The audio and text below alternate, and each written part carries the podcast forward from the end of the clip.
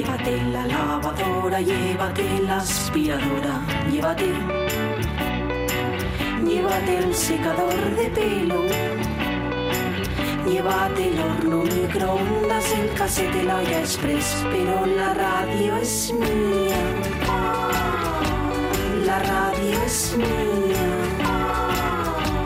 La radio es mía. Y quédate con todo lo demás. La radio es mía.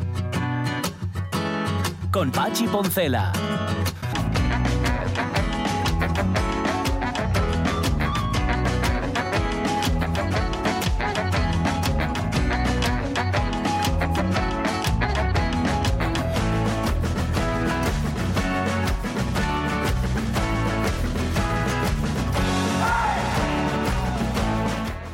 Las 12 y 16 minutos de la mañana. Y subiendo. eh, y subiendo. Sí, sí, de aquí a la una va a ser uno parar de minutos y minutos y minutos. Dice Lojar que un estadio aproximadamente son 180 metros de distancia. Ah, Acuérdate lo que contaba antes sí, sí, Carlos. Lastra de la, eh, distancia que mediaba seguramente entre lo que debía ser el palacio Mm. o las instalaciones palaciegas del rey y Santullano, lo que es el Santullano.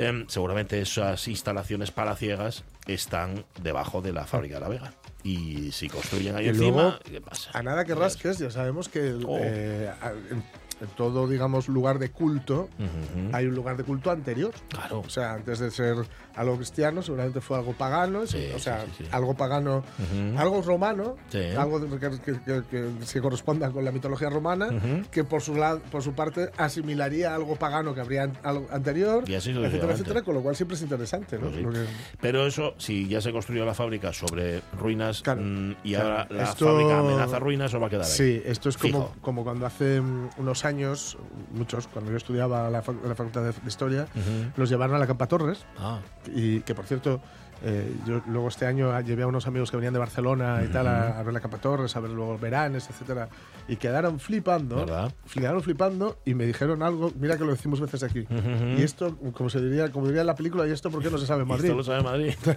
es que no nos gusta darnos que Claro. somos así. ¿Eh? Porque decía, no tenían ni idea Ajá, de lo, de, que que- de lo que había aquí. Y nosotros Ni tampoco. idea, que y nosotros iguales. tampoco, claro. Bueno, tú no, porque te fuiste guía, además. En Sí, el Capa- tú fuiste sí, guía sí, en Capa la Capa Torres, en la- las termas, en Veranes, en Pueblo Asturias, todos lados. Eh, decía, eh, cuando yo fui a verla, la Campa Torres, eh, con la facultad, hicimos una visita allí donde vino, pues, vino- fuimos con el profe, etcétera, ¿no? Ujú. y mm, le preguntamos, pues, él dijo, dijo que él en su momento, cuando, cuando se empezó a decentar un poco en los 90, ¿no? la Campa Torres, que hasta Sí. entonces estaba Uf. muy abandonado aquello, Mm. eh, preguntaron por dónde estaba lo que bueno, tiene otro nombre técnico, pero dónde está ya el cementerio, ¿no? Ah. vamos a decir. Vale. Porque los cementerios siempre están, si no están intramuros, serán extramuros. Ujú. Esto no. o- hay, sí. hay veces que están, que están cuelgamuros. Igual, también, es verdad. Había uno Sí, hay uno ahí. Bueno, que. Pero normalmente No, están intramuros o extramuros. Bien. Eh, claro, para quien no sea de Gijón, la Campa Torres, tiene, el yacimiento de la Campa Torres está enfrente de unas bombonas Hombre, que, de ah, gas que, que las pusieron para señalizar el yacimiento. que se desde el Meteosat. Eso es. Pues nos dijo, dice, no, no, el, el este, en su momento cuando estábamos aquí y hablamos con uno que estuvo cuando se construyó esto, dijo, sí, sí, aquí aparecieron los huesos, y dijimos, de pum, pum, pum. Claro, a saber, a saber. esto, que puedes Bueno, llevar uno por cabeza. Pero eso pasa, yo que sé, en sitios como Roma, que, que me Sí, imagino que tienes en que hacer Mérida. una obra en Mérida. Sí, En sí, Mérida sí, tiene sí. muchos Bueno, problemas. pasó en Cimavilla, pasó en Gijón. Cimavilla, en Cimavilla pasó que tuvieron que está el edificio hecho y en el portal Ujú. un yacimiento. Claro. No, es- en serio, para quien vaya subiendo, no por la cuesta del Cholo, sino Sí. más para el interior, Ujú. ¿vale? Subiendo por desde la Plaza del Marqués. Sí. Hay un momento que está la muralla romana, la muralla Ujú. que ahí está la torre del reloj, etcétera. Y a la derecha hay un edificio, que es un edificio de viviendas, Mm, pero ves la que está iluminada. Y está iluminada la planta. ¿Por qué? Porque cuando se fue a hacer, mm. el plan se encontró parte también de la muralla. Entonces está, tú puedes ir ahí a verla, pero es un edificio. Es como si, como si en tu portal entras al portal y, vas caminando por un yacimiento romano. Ah, o sea, bueno. Yo estoy esperando el día que aparezca el circo romano de Gijón. Porque Sí, un sitio que tuvo tiene, que haberlo. un- tiene que haber- en algún sitio lo tuvo que haber. A mí es que me extraña, me extraña sí. que no haya aparecido todavía. Bueno, igual lo Bueno, sepultaron. oye, sí. Como aquí en La Vega. Bueno, em, en esta hora de la radio mía viene Eduardo Andés para hablarnos de lo que se va a llevar de lo que se va a llevar por la calle, de lo que vamos a ver por la calle. Digo que yo no lo voy a llevar porque nunca encuentro la mitad ya, no porque no lo quiera llevar, o porque me quiera hacer caso de holandés. Pero vamos, que am, hablamos de, de moda callejera. ¿Cómo me lo llamo él? Espera, porque esto hay que decirlo en inglés, que como queda mejor. Me habló de street, espera. Ah, eh, no, eh, street urban. Ah, bueno, sí, Eso sí, sí. es, sí. el estilo street urban Sí, de este otoño. Bueno, El vamos a hablar callejero urbano. Eso digamos, es. Tomad nota, por lo tanto. Eh, un poco de melancolía, un poco de otoño. Que nunca viene mm, mal. Con Miguel ¿eh? Fernández, en, Acoustic su, Mike. en su justa medida, Eso ya sabéis, eso siempre. sí. La melancolía ya muy guapa, pero con, a chupitos. Sí, señor. Y sobre todo cuando te la cuentan. Cuando la es, tienes que vivir. es. Pero estábamos en el Facebook. Y estábamos en el Facebook hablando de parecidos, de cómo se parece o de cómo y a quién nos parecemos. ¿Cómo se va pareciendo este chico a su padre? Seudolus está aquí. Su padre. Que hay veces que el doblaje no hace justicia, pero a mí el doblaje de Gofus de Roma es que me hace muchísima gracia. Como dice el tío, ¡oh, su padre! Sí, sí.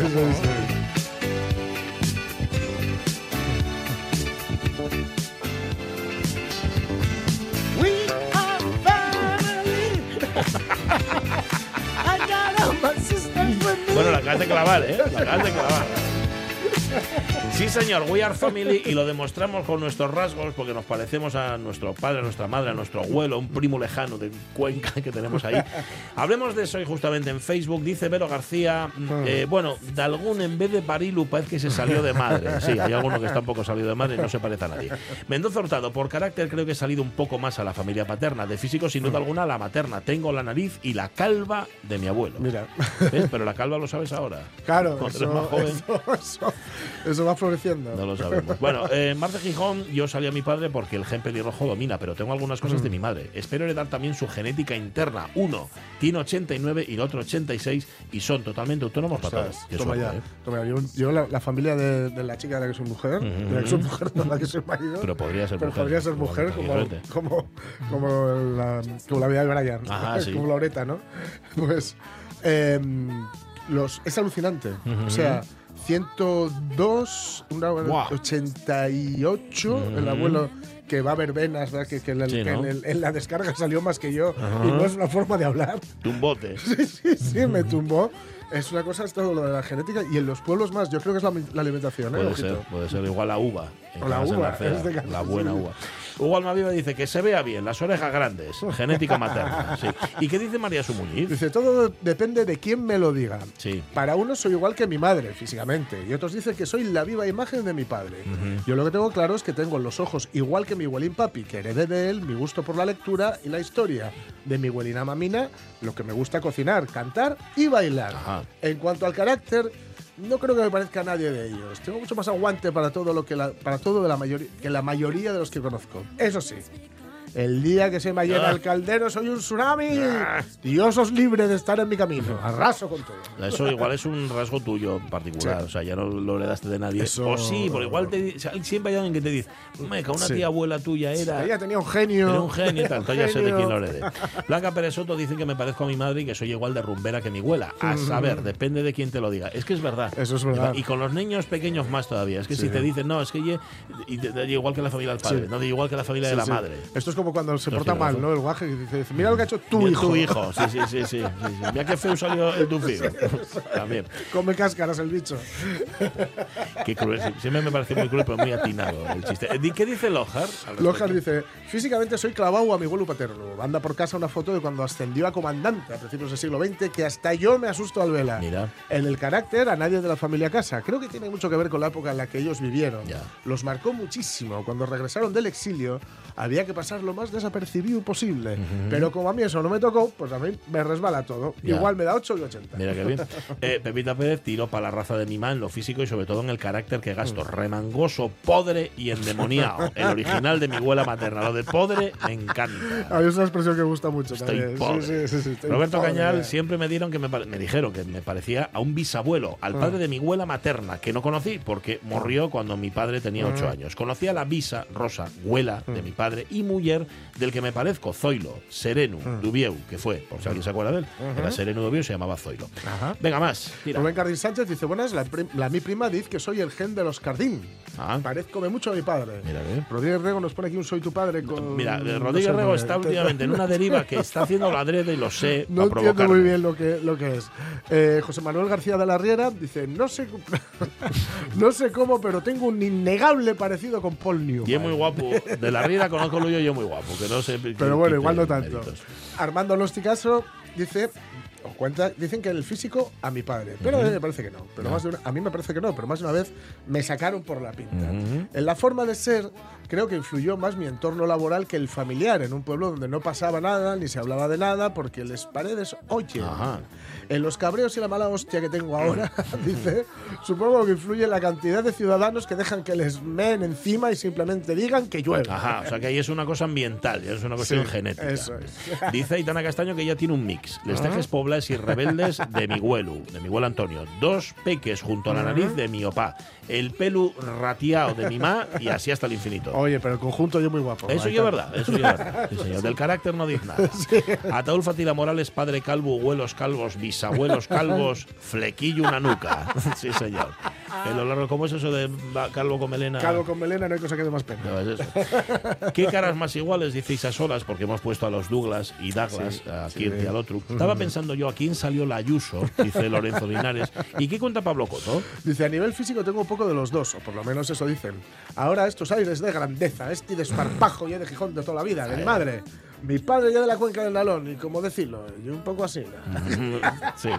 Dice Geli Rodríguez que como soy hija de madre soltera, parezco a mi pa, para que se fastidie. Así no les vale eso de negar la mayor. Muy bien, Geli. Por lo demás, tengo con los años mucho de mi ma también, Jesús adquiridos a la familia, claro, porque se aprende por imitación. El que a los suyos se paez, buena honra merez, como dice el dicho. Está muy bien dicho.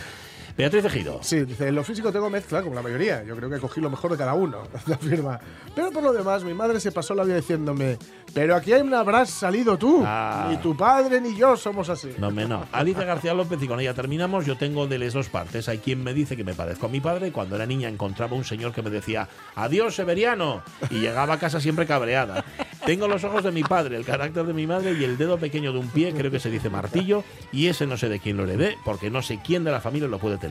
Pero ni mi madre ni mi padre lo tenían. Es que generalmente, eh, Alicia, nunca se hereda lo bueno, siempre se hereda lo malo. Esto, esto ya Sí. Gracias, oyentes de la radio mía. Sabéis que está abierto 24 horas el Facebook. Sí. Hay muchos oyentes que ponen comentarios a preguntas que hicimos otros días. Bueno, no los leemos, pero agradecemos Pero los comentarios. agradecemos, Sí, sí, sí. 12 y 27, Acoustic Mic.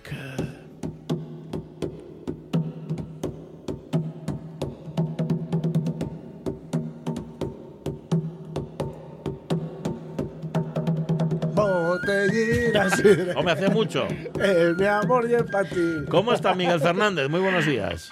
Buenos días, Buenas. muy bien. Ya, ya, ya veo que ya empezamos a celebrar el otoño. Muy Sí. bien. Hay que Muy celebrarlo, bien. sí señor. Oye, Sí, sí. eh, ¿me dejas que lea el mensaje que nos mandaste ayer o es muy personal? Es que es muy guapo lo que escribiste. Es muy chulo. No, no me dejas. ¿eh? ve- venga, Venga, eh. Mira, dice, venga. dice, un canto para recapacitar lo vivido, descansar de los excesos, perdonarse los errores, añorar lo perdido, disfrutar de recuerdos y prepararse la cama para invernar largas noches a la espera de sentirse otra vez fuerte y renacido, con ganas de volver a meterse en la piel de Sísifo. Bueno, Toma ya, va, ¿eh? bueno, o sea, Toma demos ya. la bienvenida al otoño. Y esto Ahí es está. un mensaje de curro. Sí, sí, sí, sí. No, oye, pues a ver, me salió todo de seguido, ¿eh? No, ya veo, no, no, sí, ya sé, que no, que no te los piensas. O sea, este no empezaste a pensarlo en verano del año pasado. No, no, no. Te salió, No, te no, salió así. no. Eh, A ver, es que el otoño, el otoño a mí, a mí, me- a mí me pone el otoño. Sí, ¿verdad? bien, eh. Eh, me gusta, me gusta un montón. Me gusta un montón, sobre todo porque estás en casina, calentín, mm, comiendo cosergoches, ¿eh? porque, porque hace, hace mucho frío, ¿eh? y, y, y haciendo todas las cosas esas que no pudiste hacer en el verano porque Sí. no te dio tiempo. Eso es, eso es. Déjeslo para el otoño todo. Muy bien, muy bien. No, no, mira, hacía, hacía un montón de años yo leía esos libros de El agricultor autosuficiente, Sí. La vida en el campo, que luego no hacía nada, ¿no? Pero, pero lo leía. Y siempre, siempre la época más guapa que había era el invierno, que como no podías trabajar en el campo porque hace mucho frío y no funciona, era cuando te dedicabas a arreglar eh, pues eh, las herramientas y leer, escuchar música, pensar y demás. Sí. Cosa que no ocurre en la ciudad y en la vida que llevamos porque ya prácticamente no hay agricultores, evidentemente, y el trabajo ya no tiene diferencia verano, otoño, invierno. No, eso es Eh, todo igual, los tomates los comemos todo el año, Sí. antes era tomate verano quizás, y tomate enlatado en invierno. Sí. Bueno, pues ha cambiado. Pero yo sigo todavía fiel a esa tradición que leí hace tiempos, eh, que no practicaba, pero eh, la leí, oye, y eso me enganchó y me quedó. Y para mí el otoño es precioso, porque, bueno, aparte del, de- del color que hay, Buah, cómo que eso- suena el bosque en otoño, eso es increíble. Pero bueno, a ver, a Bueno, ver, hoy yo trajiste- lánguido, Hoy trajiste música, hoy trajiste música que es un poco como, claro, artificial, porque no es el sonido del bosque en otoño, sino son Claro. impresiones del otoño en creadores musicales, ¿no? Eh, Sería Claro, así. exactamente, porque, porque fijaros, eh, eh, hay muchísima música dedicada, dedicada al otoño. El otoño básicamente es una fiesta, eh, aunque no lo parezca, aunque aunque lo veamos en un punto de vista así lánguido, eh, eh, lánguido, eh, Sí. Meditativo, etcétera, etcétera, es una preparación y además hay que recoger toda la cosecha Claro. que hay. Y eso es una fiesta, claro. Sí. eh, eh, la fiesta de la vendimia, eh, la fiesta de, de la recolección de lo que sea, etcétera, etcétera. Mm, El dios del Baco está muy presente ahí y veréis que todas estas músicas aparecen, aparecen Mm, ahí. claro. Y como son muchas, eh, Sí. ya, ya, ya que has dicho lo que has dicho, voy a empezar con una mm, que es muy curiosa, que no va por ningún, digamos, ningún cauce así de esto que cuento, ni de vino ni de caza. Ah. Y eso, el otoño porteño de, de Astor Piazzolla. Hombre, Ay, hay que empezar por ahí, evidentemente, ¿no? Uf. Eh, sí que tiene melancolía porque llega el invierno y tal, pero bueno, mm, eh, eso es Argentina, es otro mundo. Sí, señor.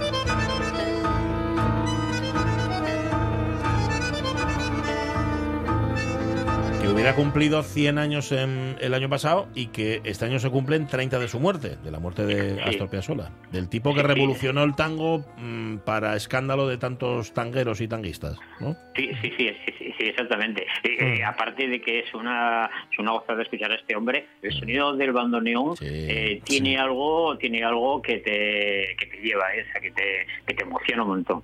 Bueno, pues esto era, eh, digamos, el otoño en el cono sur. Ajá, vale, sí, un poco. un Vale, poco. eh, eh, el- muy diferente a esto eh, es, eh, sería el, el Tchaikovsky. A Tchaikovsky eh, le proponen eh, escribir una pieza para cada mes del año, Ah. eh, para, para publicarlo en una revista. El hombre se hace bastante de, de rogar, pero al final lo hace. Y, y hay una piecita para cada mes, eh, y la de octubre es una verguería, bueno, es, es una obra para piano solo, ¿no? Y es una verguería porque eh, la escribe después de que, mm, de que orquestó El Lago de los Cisnes, cuando ya se ve liberado de todo eso, entonces, Ah. entonces es cuando se mete a trabajar con esta obra. Y es una pieza maravillosa. Si buscáis Octubre de Tchaikovsky, ahí la tenéis.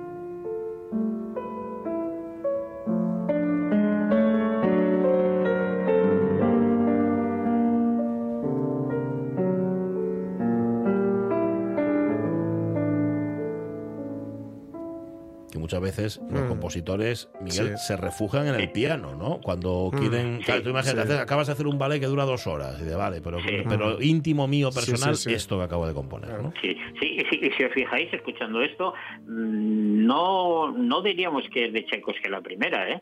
Eh, estaríamos, estaremos pensando un poco en el jazz, quizás, no lo sé. Sí, Sí, sí. puede ser, puede ser. Sí, sí. Eh, Y eso que- tiene- tiene unos- sí, Ah, sí, y eso sí, que sí. A, mí, a mí es una de, los, de las piezas que más me, me, me ayudó a comprender una de las grandes diferencias entre lo que llamamos música popular y clásica, ¿no?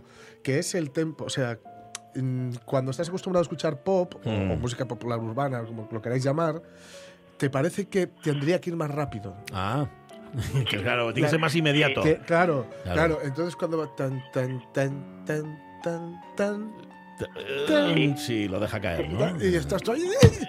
Venga, venga. Pero claro, luego, te- luego, luego, y para eso también, eh, efectivamente, eh, hay mucha conexión con el jazz, ¿no? Con, Sí. con, con- con, qué sé yo, con, con pianistas como, lo diré, Con Bill Evans. Con Bill Evans, Bill Evans, el de Sunday at. Village Club, ¿no? Sí, Que, que esa, esa pausa, ¿no? Esa calma que, que, que, que- que Sí. también nos viene. Sí.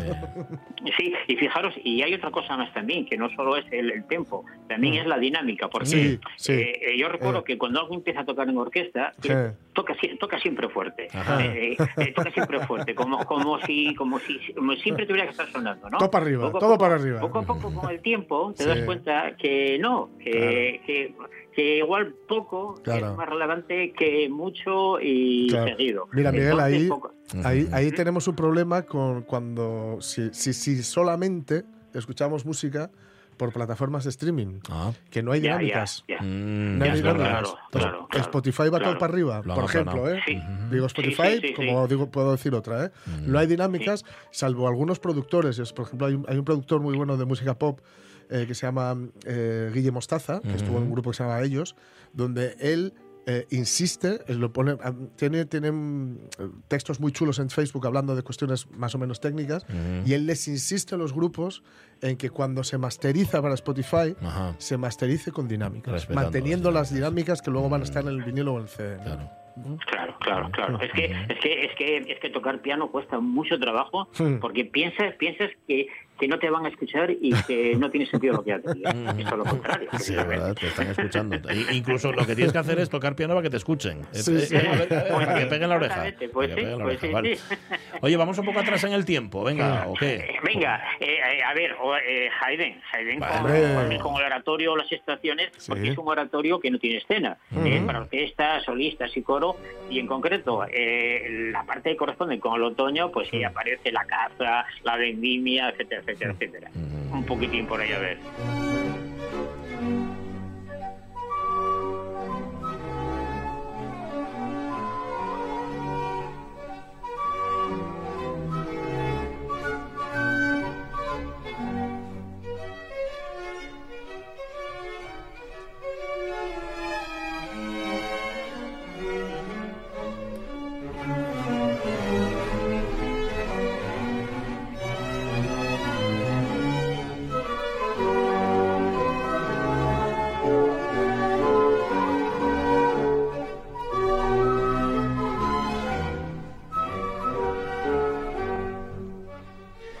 hemos ido al 18 y esta es la mm. naturaleza idealizada, Eso, ¿no? Y la vida es, idealizada. el rollo bucólico pastoril. Eso, o sea, aquí hay todos juntos recogiendo sí, la uva, todos felices, eso, sonrientes. Sí, como, como, si no, como si no costara. Como de ¿no? eso. Es eso. el campo, el campo sin boñigas. Eso.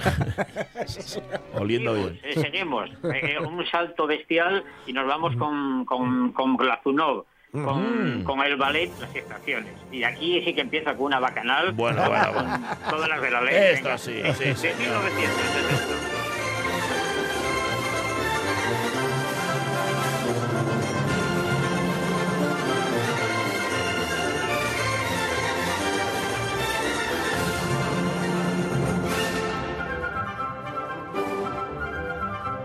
thank you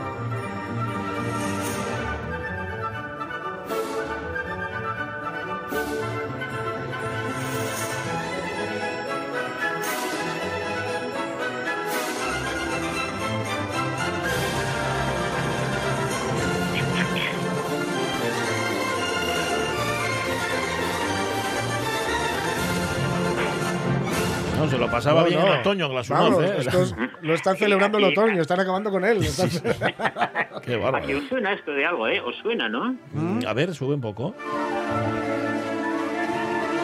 ¿A qué, de- a qué debería sonarnos, Miguel? Eh, eh, a, a ver, yo no me acuerdo, pero suena a anuncio de algo. o sea, Mm, Podría seguro. ser, podría Ah, ser. bueno. El, el comienzo, sí, sí, sí. Bueno, venga, seguimos. Venga, que nos quedan dos. Venga, eh, eh, cuatro estaciones de Manhattan. Ah. Y aquí hay que decir que, que hablamos de un, de un ucraniano que vive en Estados Unidos, que es eh, Alexei Sor. Eh, este hombre eh, era un gran matemático, bueno, perdón, es un gran matemático, ¿no? Ajá. y, y da el salto a la música. Y se hace muy amigo de David Aaron Carpenter, que era un... eh, que, joder, estoy empeñado en todos. es que como tengo que hablar rápido, parece que ya pasó todo. No, no, ¿Eh? Eh, eh, es un viola que, que tiene que, que fundó una orquesta que se llama la Salomé eh, Chamber Orquesta, Orquesta de Cámara Salomé. ¿Sabéis por qué se llama Orquesta de Cámara Salomé? No, porque tiene no cabeza. tiene Bueno, exactamente, porque no tiene director. Ah, pues mira, lo dije a bulto, no lo sabía, no lo sabía, de verdad. Eh, y mucha coña, le dicen Orquesta de Cámara Salomé. Ahí Ajá, queda, ¿no? vale. Entonces este hombre escribe una obra preciosa que ya entramos en el tema del concierto y en verdad es un concierto para viola y pequeña orquestita, ¿no? Y el, y el otoño es una auténtica verdadería, vamos. Mm. Eh, Está sonando.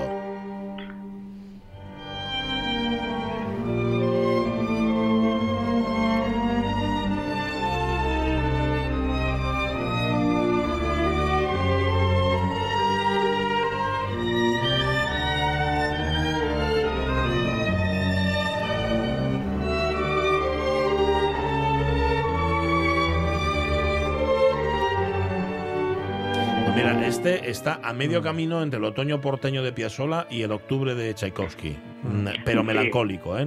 Sí, sí, sí, muy sí, melancólico. Y, y lo demás es una viola. Eh, lo, lo que suena es una viola con ese timbre mucho más sordo que el, que el violín, ¿no? Ujú. No, es precioso. Sube, sube, sube, sube.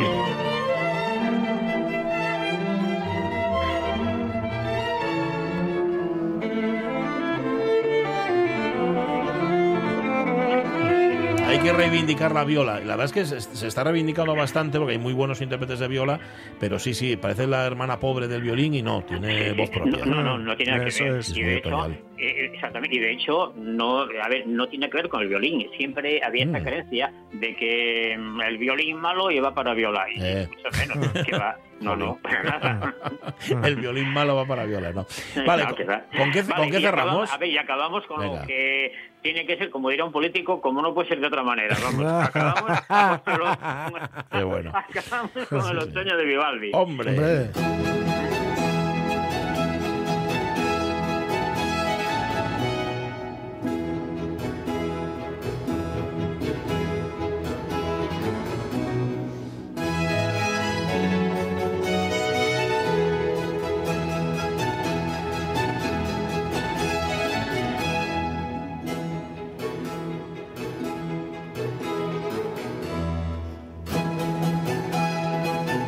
Puesto el, no has puesto el segundo movimiento, Ajá. que el segundo movimiento lo que describe es un señor borracho, describe una- Sí. los efectos del alcohol. El, el- el- el libro de la música de una historia subversiva de Ted Gioia, que es Ajá. una, para- la- una biblia para- de, de esto, habla mucho de, de las cuatro estaciones, de lo poco Mm. que gustaba la iglesia. Sí, ¿eh? Sí, exactamente. Y, y, eh, claro. eh, y luego además, a ver, hay que tener en cuenta que, que, que estos eran conciertos para violín y que Mm. fueron redescubiertos en 1920. O sea que antes de ese momento estaban totalmente olvidados. Claro, y sí. como conciertos para violín que eran, tienen que tener tres movimientos: un alegro, un adagio y un, y un alegro otra vez, ¿no? Y viene muy bien Mm. porque en el alegro primero empieza con el baile campesino, que esto es esto que estáis viendo. Sí. Claro, en el adagio, pues los borrachos durmiendo la Sí, mona sí. después de, de haber bebido eh, tal. Y al final acaba con la caza, pues que, que aquí veis, Claro. veis la- las tres partes típicas del otoño, que Sí, son sí. El, baile de, el baile campesino, por, eh, que cuando Mm. se recoge la cosecha, Sí. eh, ves, eh, que ves el vino o la sidra que has Ah. cosechado o que queda de antes para, para meter algo nuevo y acabas Mm. con la caza que es el momento de, de cazar. Y claro, y esto Vivaldi, bueno, pues ¿qué habría que contar de Vivaldi que no sepáis? Pues Porque no sepamos nadie, ¿no? O sea que mira, Está todo ahí va. Ahí está. Pues esta ha sido la bienvenida musical que le da al otoño Miguel Fernández. Miguel, gracias. Y un abrazo muy grande. A ver, a ver si organizamos una bacanal de esas, Eso. como la de Glasunov ahí en tu casa. Eh, Eh. vale. Queda, venga, queda, vale. Venga, vale, está vale, hecho. vaya, vamos Vale. preparando, vamos Venga, quedando. Venga. vale, adiós. Abrazos. Hasta Un luego. abrazo. Las 12 y 44 minutos de la mañana. Pues mira, vamos a seguir hablando de otoño.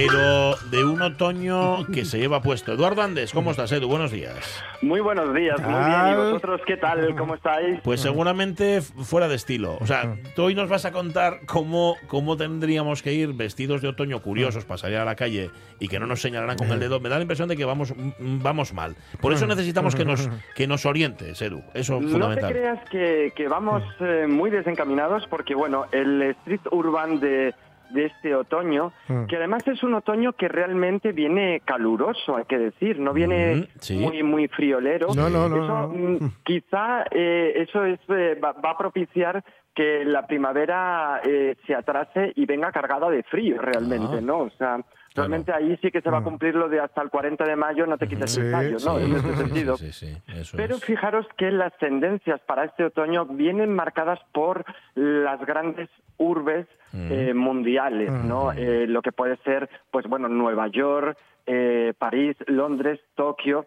Y eh, por mm, primera vez, eh, diría yo, que en el panorama de la moda, lo que es eh, eh, España y Madrid en ese aspecto, pues eh, se ponen en el punto de mira en, en cuanto a, a street urban, que ah, bueno, hay que estar orgullosos de, Sí. de eso, ¿no? Porque al final que, que España es verdad que tiene eh, grandes eh, creadores eh, de moda y grandes marcas que, que, que, bueno pues que se difunden en todo el mundo, Pues pero es cierto que realmente el marcar tanto la tendencia eh, como se está marcando ahora mismo y como está siendo en el punto de mira, pues la verdad que es gratificante para, para todos nosotros. Oye, ¿no? yo, yo tengo una curiosidad, Edu. La, la tendencia de el otoño del año 2022, Mm. ¿cuándo empieza a definirse? Es decir, esto, claro, esto evidentemente es como los discos de villancicos que salen en Navidad pero se graban en agosto. Sí, ¿Esto sí. cuándo empieza a gestarse? Pues fijaros, hay una cosa que es eh, eh, muy importante, que bueno, cuando se presentan las colecciones anteriores, es decir, Mm. eh, realmente cuando se presenta lo que es la colección del Spring Summer de, de ese, de ese año, pues eh, realmente ya se sabe lo que más o menos va a ir marcando estilo en, en la calle, en el, en, en- en el urban, por Sí. decirlo así, ¿no? En el street, para eh, lo que es la siguiente temporada. Es verdad que siempre estamos un poquito más condicionados por lo que salga en pasarela, pero luego hay un detalle que es muy curioso que eh, he de decir además que a mí me pasa bastante y siempre suelo acertar, pero no, no, eh, pero no lo digo por por mm, como egocentrismo, sino al final por ser un mente creadora, quizás, ¿no? Sí. Pues fijaros, cuando se lleva algo, eh, la- lo que es la temporada anterior, y de repente tú vas viendo diferentes tipos de personas que, que lo van usando eh, muy frecuentemente, es decir, vas caminando y de repente dices, Sí. fíjate, qué bien queda ese, ese Hmm. tipo de jersey, ese tipo de prenda, ese tipo de pantalón, y mm, pues ves a otra persona y dices, uy, esto está marcando tendencia, y entonces al final eso es lo que va Fíjate. a ir mm, definiendo la, la, la colección siguiente, que mm, esto se llama los cazaideas, Sí, que sí, muchas sí. marcas tienen y que van, eh, que se dedican a caminar por, por Sí, la sí, calle y ver lo que la gente lleva puesto. los cool hunters. sí, sí, sí. Ujú, sí, sí. Yo he visto ya varias chicas con eh, botas así como vaqueras y pantalones metidos por dentro de esas botas batera- vaqueras. Entiendo que alguien que, que va a ser una de las modas de... Sí, eh, fijaros, no. vas muy bien encaminado Mira. porque realmente cuando eh, tú hablas de, bueno, pues una bota con el pantalón dentro, Sí. al final, eh, por eso cu- al principio cuando habéis empezado que habéis dicho, bueno, no tenemos nosotros, no marcamos Fijo mucho no. estilo, y he dicho, no, no, cuidado que este otoño viene muy marcada la moda masculina. Me refiero, Ah. no la moda masculina en, en el hombre, que ya de por sí pues la tiene, sino la moda masculina en la mujer también. Es decir, Ah. se dejan muy atrás lo que son las faldas y, bueno, los vestidos siempre van a estar, los vestidos es un clásico al final, pero sí que se lleva el vestido vaporoso, el vestido amplio y el vestido largo además, pero eh, la prenda estrella y la prenda fetiche es eh, el pantalón. Es decir, el pantalón, un pantalón jean que no Sí. va a pasar de moda eh, bajo ningún concepto. Ajá. Fijaros que, bueno, yo suelo ser más de la moda pitillo, Mm. eh, he, de, Sí. he de reconocer que soy de la moda pitillo, pero es verdad que se llevan pues los pantalones muy 501, Ajá. que son los pantalones Ah, rectos, sí, ¿os sí. acordáis? ¿no? De toda la vida. Los míticos, sí, Y, sí. y- y, bueno, además de, de ese pantalón recto, si, se, si el pantalón tiene un poquito más de holgura, mejor. Es decir, se han creado eh, tallas eh, diferentes. ¿En qué sentido? En que en la cintura, por ejemplo, imaginaros una persona que tiene la 40, la 42, la 44, ujú. lo que sea, pues realmente tendría que estar paralelamente creada la cintura y lo que es la pernera del pantalón, es decir, la pierna. Ajá. Pues realmente la cintura la tenemos en una 40 o la talla que tengamos, Sí. pero nuestra pierna va a, per- va a pertenecer, por decirlo así, a una talla o dos tallas más. Es decir, se lleva el recto, pero se lleva como fluido, Vale. es decir, como más baboso, para que nos entendamos. Vale, yo ¿no? solo decir, agradezco, porque claro, tú eres un bribón. Claro, a ti te gustan los pitillos porque tienes tipín. Pero Ya. los que no tenemos tipín nos gusta más lo otro, No, claro. no, di, di que no hace falta. Yo no tengo tipín y los llevo. Sí, no, vale, Eh, eh, yo siempre he pensado que realmente el pitillo creo que estiliza muchísimo Mucho. más que a- y, a- y además a, a cualquier Sí, sí, eh, sí, figura sí. de cuerpo creo que realmente estiliza mucho más que El pitillo y algo así, hay algo así un poquito vaporoso de parte de arriba y ya, Mm. ala. Efectivamente, efectivamente. Fijaros, cuando yo digo lo del momento este, pues neoyorquino o el momento Tokio, este es el momento Mm. fluido, este es el momento eh, casual, pero que realmente eh, tiene un poquito de, de luxury, por decirlo así. Si vosotros os, os, mm, o- veis, habéis visto alguna peli o eh, habéis caminado por Nueva York, veréis una cosa que es eh, muy curiosa, que bueno, aquí luego se hizo famoso gracias a Emilio Aragón en el momento del juego de la Oca, que os acordaréis Oh, todos de ese sí. programa, pero que fue el momento en que Emilio Aragón salió con traje y con Sí, deportivo. señor, sí, sí, sí. señor, aquello ¿Verdad? marcó. Con las Sí, sí, Converse sí. blancas. Sí, sí, Sí, sí, perfectamente. Efectivamente. Eso marcó bastante, pero eso no es que lo inventase él y dijera, bueno, yo voy a estar cómodo. Mm. Imagino que su estilista, él mismo, dijo, oye, pues son muchas horas, yo prefiero estar cómodo, no quiero estar encorsetado en un, en un zapato Claro. ósforo, en un náutico, pero realmente eso viene mucho de lo que son, pues todo eh, lo que es la gran urbe de Nueva York Claro. o de, de Tokio. ¿Por qué? Porque los ejecutivos, Mm. como van caminando y es eh, realmente son ciudades que son muy nerviosas, por decirlo así, Mm. pues la gente lleva sus deportivas puestas con, Mm. con sus pantalones ejecutivos Sí. y cuando llegan al trabajo, antes de entrar en la puerta, es. imaginaros el, el gran edificio de Manhattan, por Sí. decirlo así,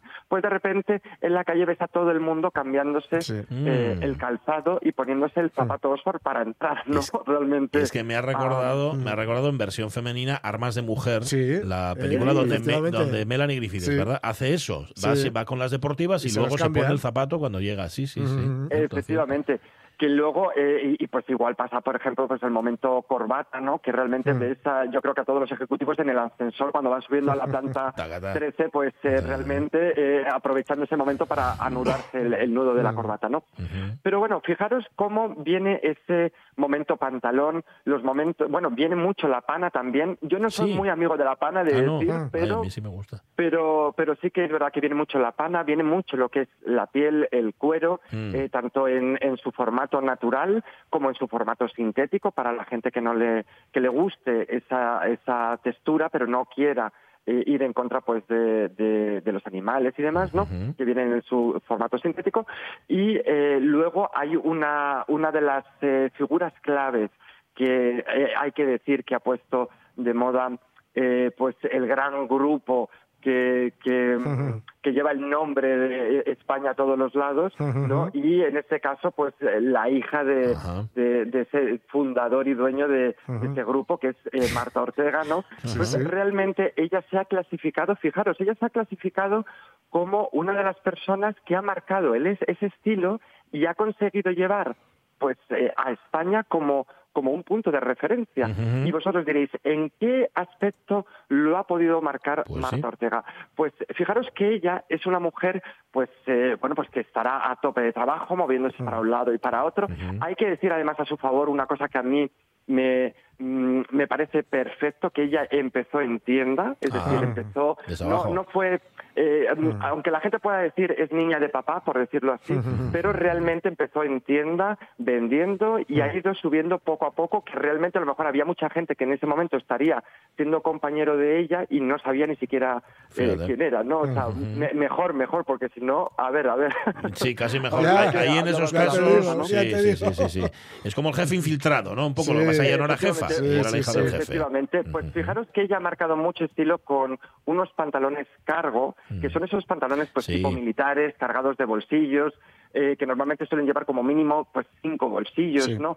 Que al final eran pues eh, pantalones muy de oficio, por decirlo Sí. así, eran eh, pantalones pues de mecánicos. Como los vaqueros al principio. de- También. Efectivamente, ¿no? De, de, de, pues, de mecánicos, fontaneros y demás, o de gente que, que incluso estaba en el campo, por, sobre todo por la comodidad y el poder meter en los bolsillos pues diferentes tipos de utensilios, ¿no? Entonces, eso, ese, ese lo que es eh, ese pantalón se ha puesto muy de moda, Sí. pero fijaros lo curioso que para no parecer un sport urban, es decir, que de repente dices, oye, pues voy como muy dejado al trabajo y demás, pues al final se combina en la parte de arriba con lo que es una prenda que sea con un carácter más elegante. Es decir, en el caso de la mujer, por ejemplo, pues el coger y decir, oye, pues me pongo una blusa y esa blusa lleva un, un- un lazo de, de- de raso, por ejemplo, o en el caso del hombre, pues eh, ponérselo con, con una mm, perfecta pues camisa, un- un- una camisa perfectamente con sus pinzas y, y- y demás, ¿no? Y realmente esa combinación, si os la imagináis en la cabeza, Sí, sí. la verdad que queda mm, bastante curiosa y, y muy chula, ¿no?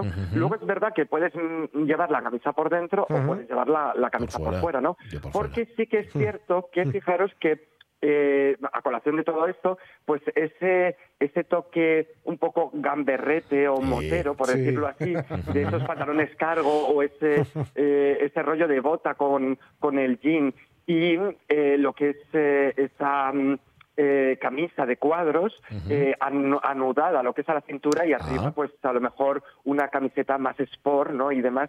Ese, ese concepto más gamberro sí que también se está llevando, mm, no para el trabajo, pero sí para el día a día de, Vale. de- de la calle, ¿no? Vale. Se generan volúmenes, pero con capas que vamos posicionando, ¿no? Edu, nos quedan cuatro minutos y quiero hacerte una pregunta muy breve. Eh, tenemos una discusión Perfecto. en casa con los pantalones de paracaidista. El, el- mi hijo dice que quiere comprarse unos y yo es que no le acabo de ver. La madre no dice nada, hasta mantiene un, un silencio. Este tipo de pantalones es que a no todo el mundo, no a todo el mundo le, le sientan bien.